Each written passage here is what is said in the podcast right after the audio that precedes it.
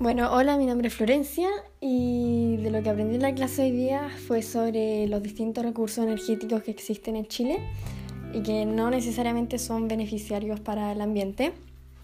Eh, dentro de esto encontramos estos recursos que son para generar principalmente electricidad. Están las centrales hidroeléctricas que son las que ocupan la fuerza de los ríos para generar electricidad que son principalmente usadas en el sur de Chile. Eh, también están las centrales termoeléctricas con los paneles solares y distintas que ocupan el calor para generar electricidad que se encuentran más, en el norte por la mayor radiación.